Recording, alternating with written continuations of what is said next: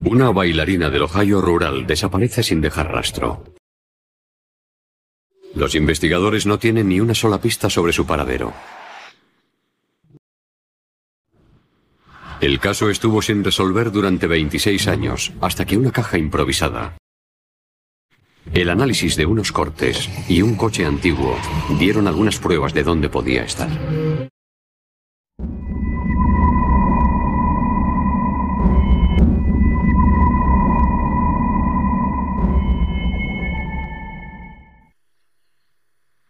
Las grandes tierras de cultivo del condado de Wayne, Ohio, eran el hogar de Janice Harman de 19 años. Janice era un espíritu libre. Se crió con dos hermanos y era un poco marimacho. Trepaba a los árboles mejor que cualquiera de nosotros. Y como la mayoría de los jóvenes tenía un novio, John Smith, de 19 años. Era un chico sencillo, de campo, muy normal, una persona a la que se olvida fácilmente después de conocerla.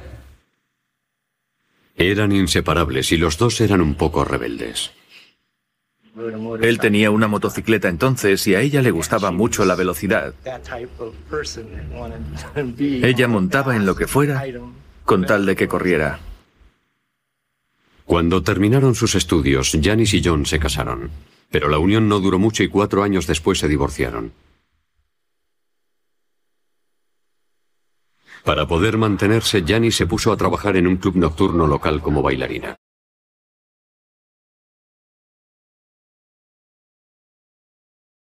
Yo creo que era por ese espíritu libre que tenía. Ella era así, y la música era parte de su vida.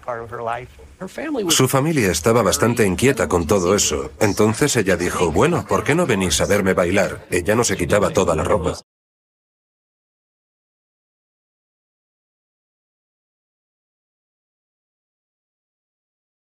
Una noche después del trabajo la invitaron a una fiesta privada. Janice diría luego a sus amigos que había mucho alcohol en la fiesta y también droga. Varios hombres le pidieron a Janice que bailara.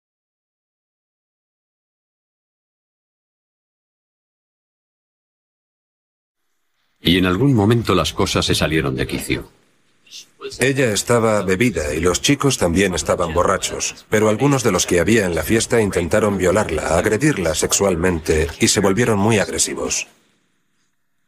Al final, Janice consiguió hacer que se calmaran los ánimos y se marchó. Inmediatamente fue a denunciar lo ocurrido. Ella fue directamente a la policía ese mismo día y les contó toda la historia. Le tomaron declaración, les dio todos los datos que necesitaban y dijo que necesitaba protección. Janice volvió al club y siguió trabajando como bailarina. Pero lo que había ocurrido en aquella fiesta la atormentaba. Fue a casa de mi madre un par de noches después de lo que había pasado y le dijo a mi hermana, voy a tener que irme una temporada, pero no os preocupéis.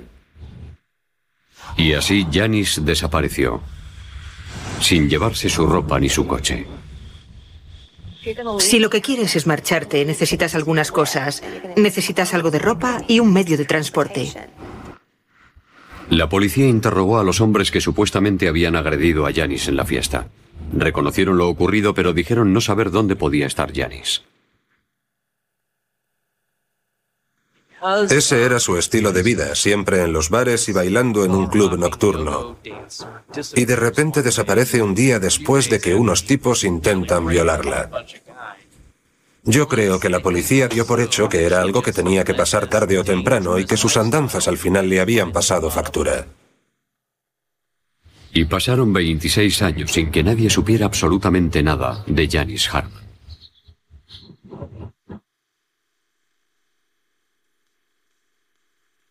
Janice Harman había desaparecido pocos días después de que unos hombres intentaran violarla en una fiesta. Al principio los investigadores dieron por hecho que la desaparición debía guardar alguna relación con aquel incidente.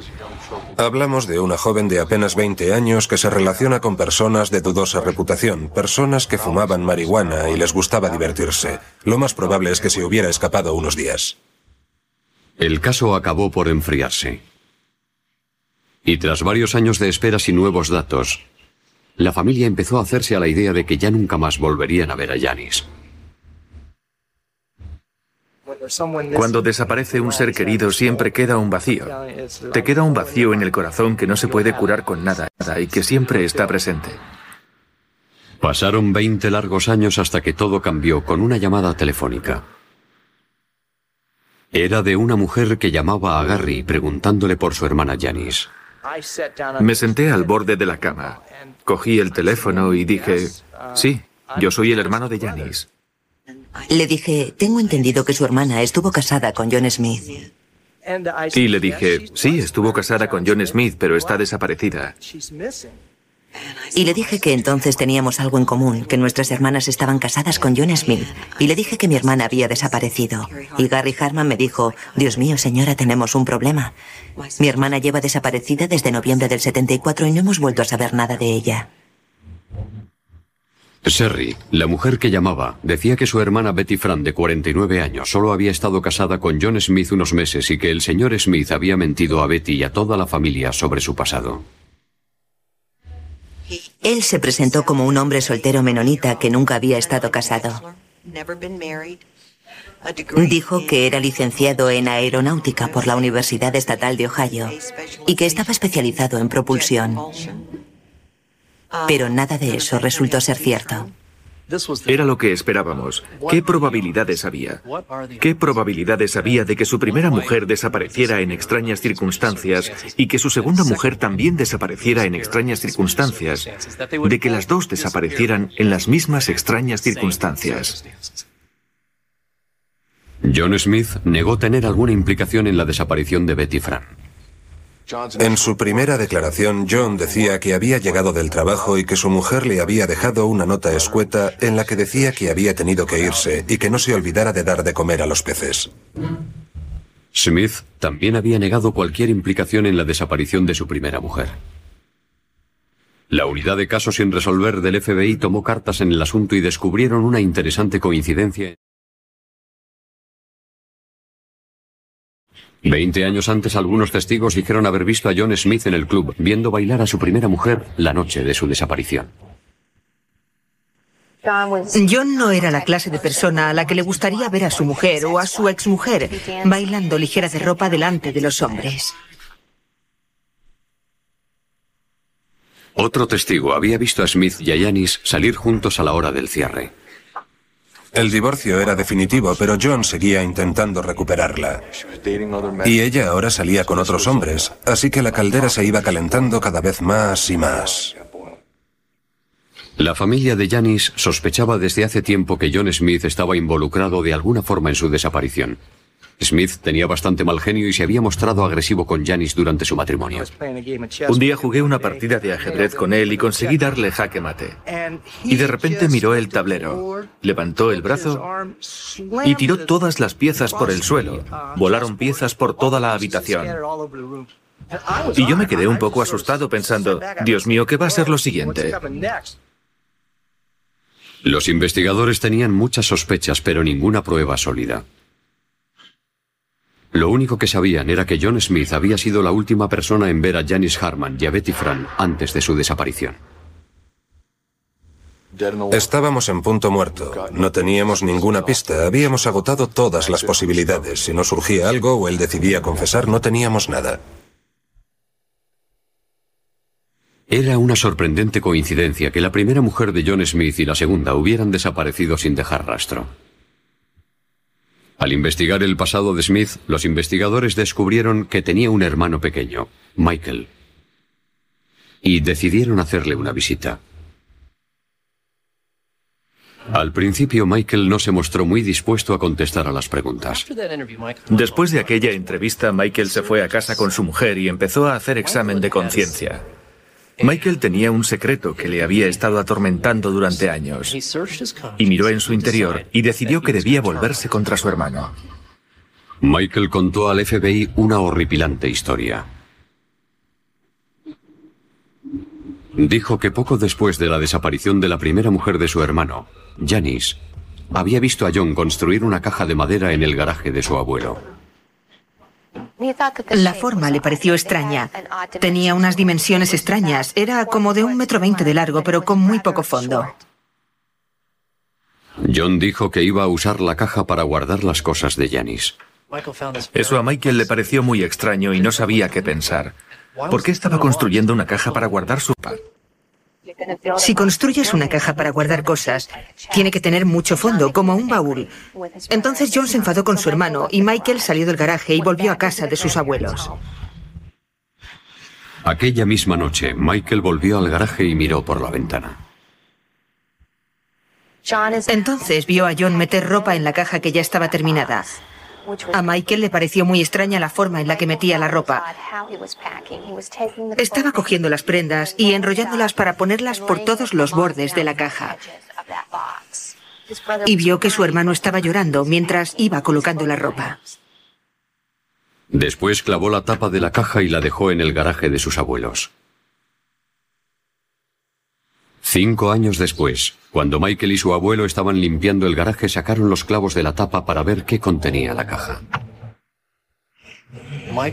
Michael vio algo que no iba a poder olvidar durante el resto de su vida. Al abrir la tapa de la caja vio la cara de Janice Hartman. Era su cadáver con las piernas cortadas a la altura de la rodilla. Michael y su abuelo cerraron la caja y llamaron inmediatamente a John, que seguía insistiendo en que no tenía nada que ver con la muerte de Janice. Dijo que la había matado otra persona y que tuvo que esconder el cuerpo para que no le culparan a él. Michael dijo que John metió la caja en su Corvette negro y se marchó de allí.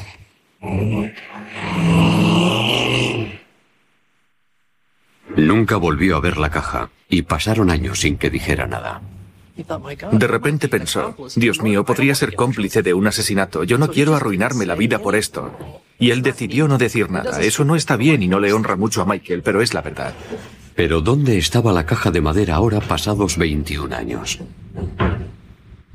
Los investigadores averiguaron que el padrastro de John Smith era el encargado de la cimentación de un complejo de apartamentos más o menos sobre las mismas fechas en las que John se había llevado la caja. Con un radar de profundidad localizaron lo que podría ser una tumba bajo el suelo de un garaje. Enviaron a unos obreros de construcción de carreteras que, con unas sierras enormes, recortaron un gran trozo del suelo del garaje.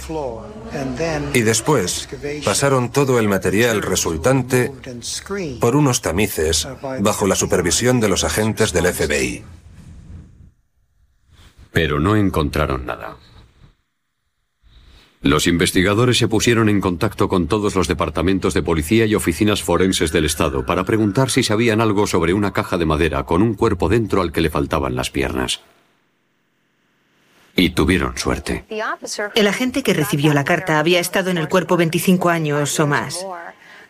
Y tuvimos muchísima suerte de que fuera él el que recibiera la carta. Porque recordó enseguida a la mujer de la caja de abril de 1980. Diez años antes, un trabajador de obras públicas había encontrado una caja con restos humanos entre unos arbustos a un lado de la carretera. Era un cadáver no identificado. Hicieron todas las pruebas oportunas, pero en aquel entonces no contaban con los análisis de ADN que tenemos ahora.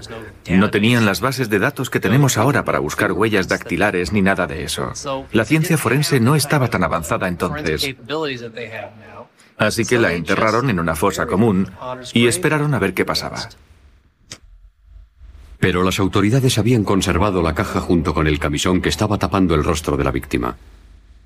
Y en el camisón había una pista.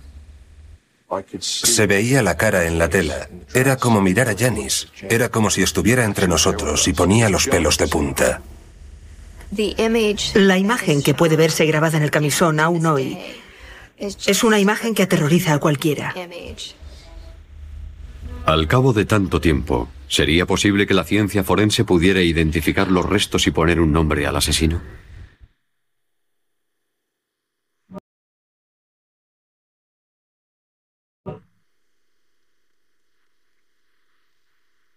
Las autoridades de Indiana exhumaron los restos de la mujer no identificada que había sido enterrada una década antes.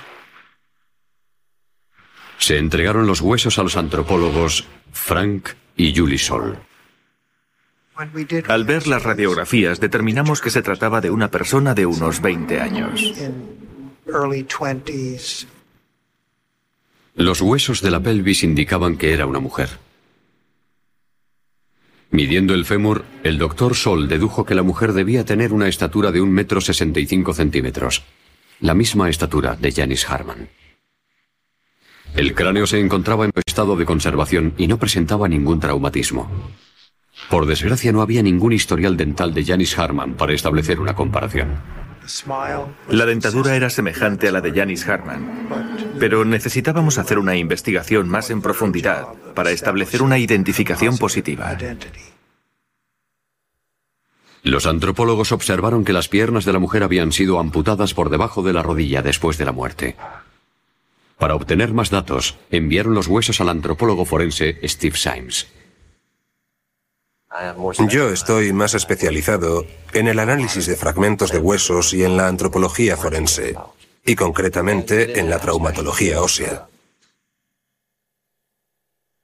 El doctor Symes observó que había varios principios de corte en el hueso, lo que le permitió ver ambas caras del instrumento que se había utilizado. Las sierras tienen dientes que se doblan alternativamente a derecha e izquierda, dejando un corte en forma de W. Los dientes abren un surco en el hueso que es más ancho que el resto de la hoja. Pero el instrumento que se había empleado para cortar el hueso había dejado un corte en forma de V, con irregularidades por un lado y liso por el otro. Tenía dientes por un lado, que es lo que suele ocurrir con los cuchillos de sierra. Hace falta mucha fuerza para hacer un corte así, o mucha motivación, diría yo. Se envió un fragmento de hueso al laboratorio del FBI en Washington, D.C., para realizar un análisis de ADN mitocondrial. Al comparar la muestra con el ADN mitocondrial de la madre de Janice Harman, ambos coincidían. El cadáver era el de Janice Harman. No sé qué clase de ser humano puede hacer algo así. Era una persona enferma. Sociópata fue el término que les oí emplear en varias ocasiones. Los investigadores consultaron el registro del Departamento de Tráfico y descubrieron que el viejo Corvette negro de John Smith ahora estaba en poder de un coleccionista de coches antiguos de Nueva Jersey que lo había conservado en perfecto estado. Tomando medidas, calcularon que el ataúd de Janis podía haber cabido perfectamente en el coche, pero había otras pruebas. El agente del FBI vio arañazos en el salpicadero y también en la ventanilla trasera del Corvette, lo que coincidía con las dimensiones de la caja si se hubiera intentado meter en el vehículo. 26 años después de la desaparición de Janice Harman, John Smith fue detenido y acusado de asesinato en primer grado.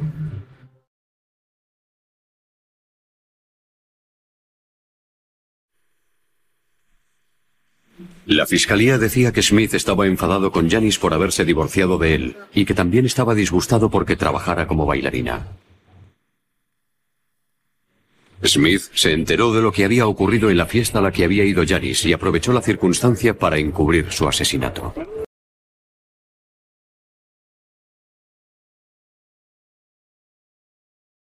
Algunos testigos vieron a Smith salir del club nocturno con Janice la noche de su desaparición. Los fiscales decían que John Smith había estrangulado a Janice aquella misma noche.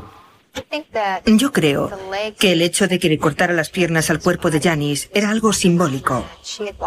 Porque ella había sido la que había dejado a John. Él era un hombre controlador y no iba a consentir eso. Quería asegurarse de que ella no pudiera volver a dejarle. Smith construyó la caja en el garaje de sus abuelos y metió el cuerpo de Janice poniéndole el camisón sobre su rostro. Dejó la caja en el garaje de sus abuelos hasta que la familia la descubrió y le dijeron que se la llevara. Entonces metió la caja en su coche deportivo y la dejó tirada entre unos arbustos junto a una carretera de Indiana.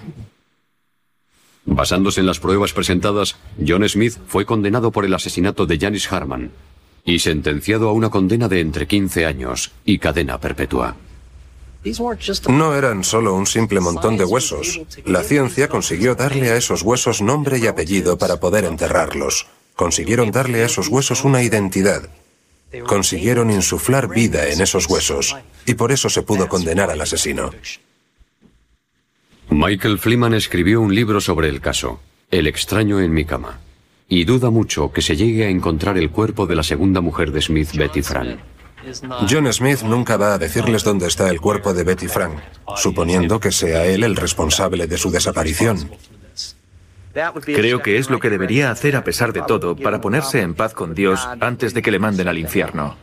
Si lo hiciera, se enfrentaría a una ejecución, y eso no va a ocurrir. Yo no creo que encuentren nunca a Betty Frank, y no creo que se resuelva nunca su caso.